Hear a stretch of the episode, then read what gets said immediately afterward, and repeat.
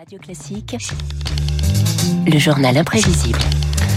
De Marc Bourreau. Bonjour Marc. Bonjour David, bonjour à tous. L'or bat tous les records. Le cours de l'once a franchi en début de semaine un cap historique, 2135 dollars, du jamais vu. Preuve que l'or est une valeur refuge et pas seulement pour le porte-monnaie.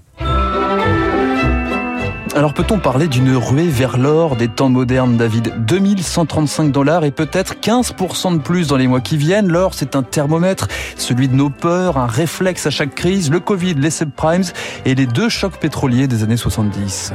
Picsou, c'est évident, est un Français. L'or, c'est la poire pour la soif, la valeur refuge, mais c'est aussi un symbole, un mythe, un aimant, que 6000 ans d'histoire n'ont pas encore tué. Et eh oui, le pays du Napoléon et du Louis d'Or ne fait pas exception. On fonce sur les lingots pour assurer ses arrières. Début 80, deux familles sur trois possédaient de l'or. 4600 tonnes dormiraient paisiblement dans un bas de laine ou dans une boîte à chaussures. Je connais rien en bourse. L'or, pour l'instant, ils peuvent euh, spéculer, c'est vrai, dessus. Mais ça reste quelque chose qui est quand même plus palpable. Il est l'or Monseigneur, il est 8 heures. Ouais, je l'adore celle-là. Il en manque une. Vous êtes sort? Tout à fait ça. Oh, ça alors? Regardez sous le lit. Évidemment, on ne pouvait pas faire exception. La folie des grandeurs. Ouais, ni l'or ni la grandeur ne nous rendent heureux, disait La Fontaine. Pour ce psychanalyste, l'or, ça nous fait même perdre un peu la tête, comme Louis de Funès, justement, dans La folie des grandeurs. Quelque part, on l'aime, en même temps, on le déteste. Et alors, ça entraîne des conduites extrêmement curieuses. C'est-à-dire, quelquefois, les gens euh, qui amassent, qui thésaurisent de façon extrêmement rationalisée, ont des actes manqués, on appelle ça des actes manqués. C'est-à-dire, tout à coup, ils s'aperçoivent qu'ils ont oublié où ils ont mis leur or, par exemple, ou alors... Euh, ils ne transmettent pas l'information à leurs héritiers, alors cet or disparaît. De l'or qui disparaît, voilà un bon filon pour s'inventer un tas d'histoires. L'or, on le cherche dans des coffres, dans des matelas, chez les animaux dans Podane de Charles Perrault. Il paraît même qu'on en trouve dans des grottes.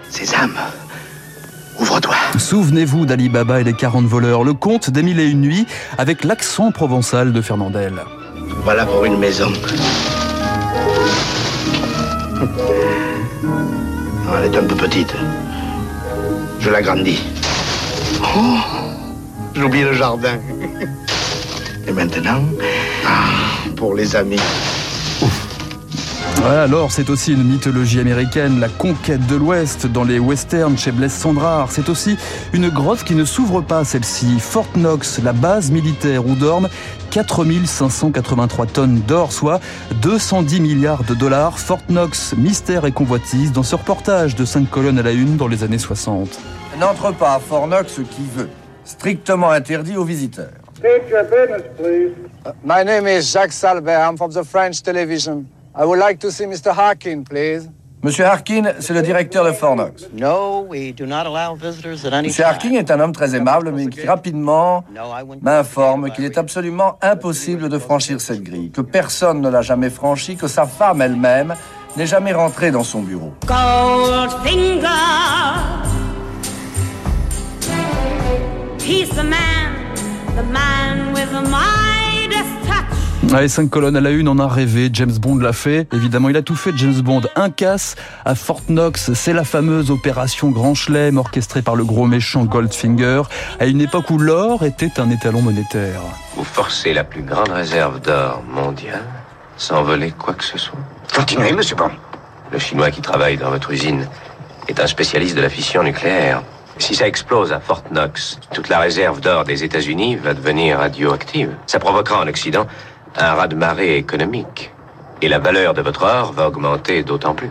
Si je suis assez bon calculateur, j'estime dix fois plus. Fantastique.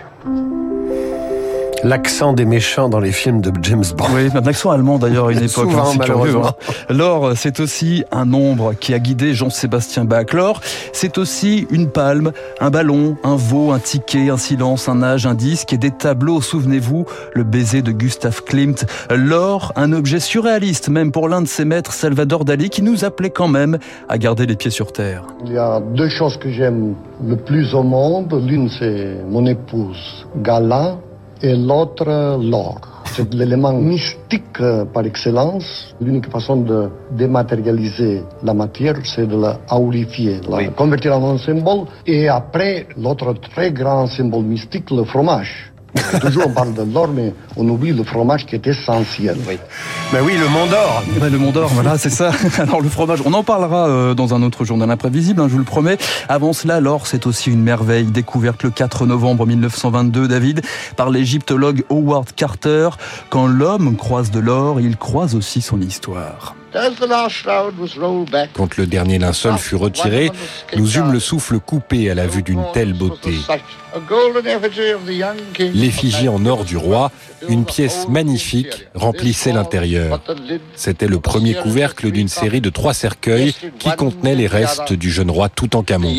Je voudrais travailler encore, travailler encore, forger l'acier rouge avec mes mains d'or.